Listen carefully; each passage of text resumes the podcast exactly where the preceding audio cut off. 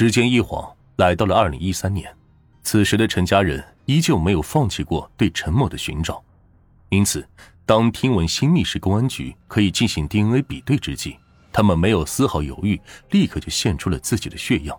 殊不知，正是此举，虽然让他们找到了失踪已久的亲人，却也得知了儿子的死讯。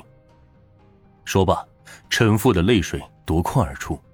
两位民警见状，亦是无比痛心。他们暗下决心，为了这对可怜的父母，也一定要破了这起案件。所以也没做停留，二人赶忙驱车来到了新密市公安局，力求在当地警方的配合下获取更多的信息。然而，凡事都是说起来容易，做起来难。例如这起案件侦破起来，便是困难重重。首先，被害人陈某的死亡地点着实太过蹊跷。他是河南人，在上海工作，于武汉就读大学。就算是被人害了，遇害地点也应该是这三个省呢？怎么会在失踪两个月后死在了广州番禺呢？其次，距离案发已然过去了十一年之久，无论是案发地还是陈某的人际关系，都早已是物是人非，想要从中找寻线索，简直是难于登天。最后，凶手的作案动机同样是个谜。一个老实的本分大学生，没钱没势，凶手杀他做什么？而且不单是杀了，还将其分解抛尸，这无论从何种角度都解释不通。本想着找到死者身份就能快速破案，没想到案情却是愈发的扑朔迷离，这可让番禺区的干警们感受到了深深的无力。那么既然如此，最终这起案件是如何侦破的？线索又是从何而来呢？正当警方对案情一筹莫展之际，一个关键的证人却主动找上了门。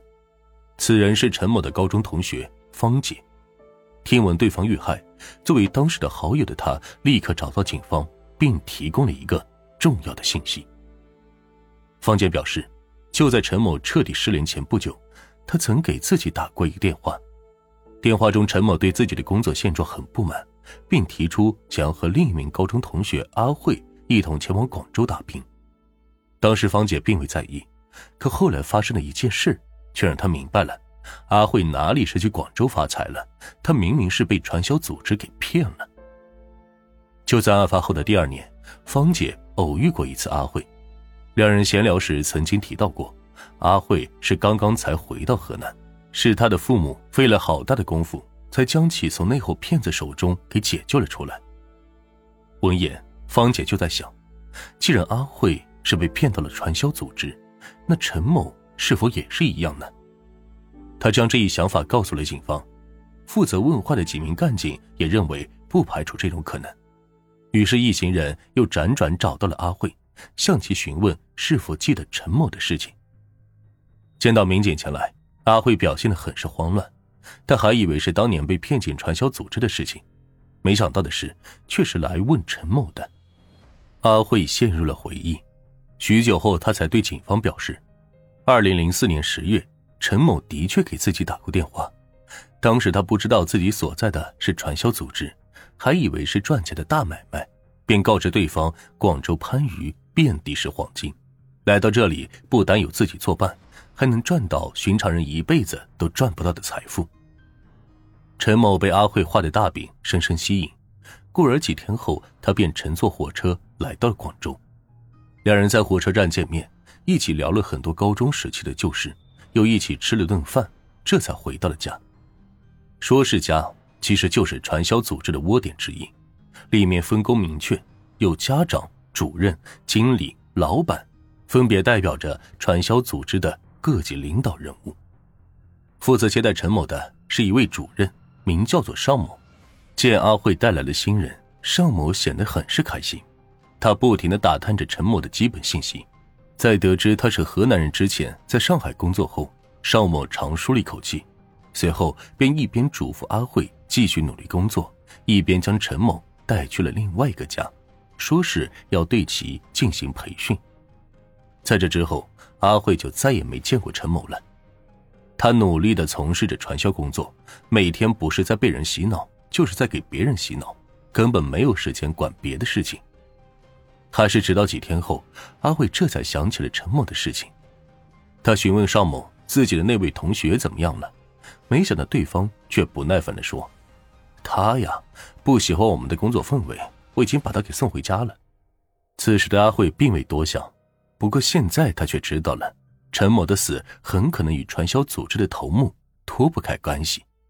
民警被阿慧的话吸引，当即询问其是否还和那些人有联系。阿慧摇了摇头，他说：“早就没联系了，当初被他们骗的，我将我自己父母、亲戚、朋友都坑个了遍，哪里还敢联系他们呀？”阿慧的话也有道理，可若是他都不记得了，十多年过去了，该怎样才能找到这群骗子呢？警方急的是焦头烂额，要知道当初的大石镇早已是物是人非，那些据点拆迁的拆迁，改建的改建。城市尚且如此，更别提人了。如今他们天各一方，谁知道都去了哪里？无奈之下，警方只得选用最笨的办法，也就是回到广州，一页一页的翻找着有关这伙骗子的信息。民警们将阿慧也带了回来，在他的帮助下，开始了大海捞针。根据阿慧的回忆，他对那个传销组织只有着模糊的记忆。只记得那主任叫尚某，经理叫做吴某，大老板叫王某，他们之间的关系很好，像是老早之前就认识了，其余的就不知道了。按照这三个不知是否是真名的名字，警方在二零零四年之后的传销犯罪档案中着手搜寻。功夫不负有心人，经历了多个日夜之后，他们终于找到了几个类似的人员，一个叫邵某。但据他当时留下的笔供显示，他的上级名叫胡某，并非是吴某。这又是怎么回事呢？难道是口音的缘故吗？答案是肯定的。由于这群传销分子来自天南海北，再加上吴某本身也不想暴露身份，便逐渐默认了胡姓的事实，这才让警方产生了误会。然而，即便是知道了传销头目的姓名，接下来的破案。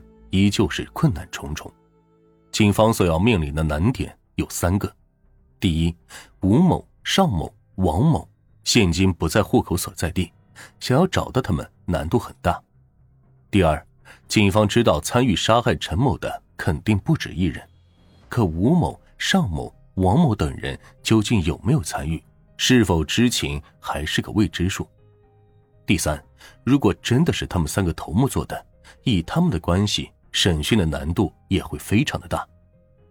没办法，既然没法从这三人下手，警方只得将矛头对准该传销组织的其他头目，而这位名叫做尹某的主任便是最佳的目标之一。尹某也参与了当时的笔供录制，且如今他正在一家福建的药品企业工作，抓捕难度小。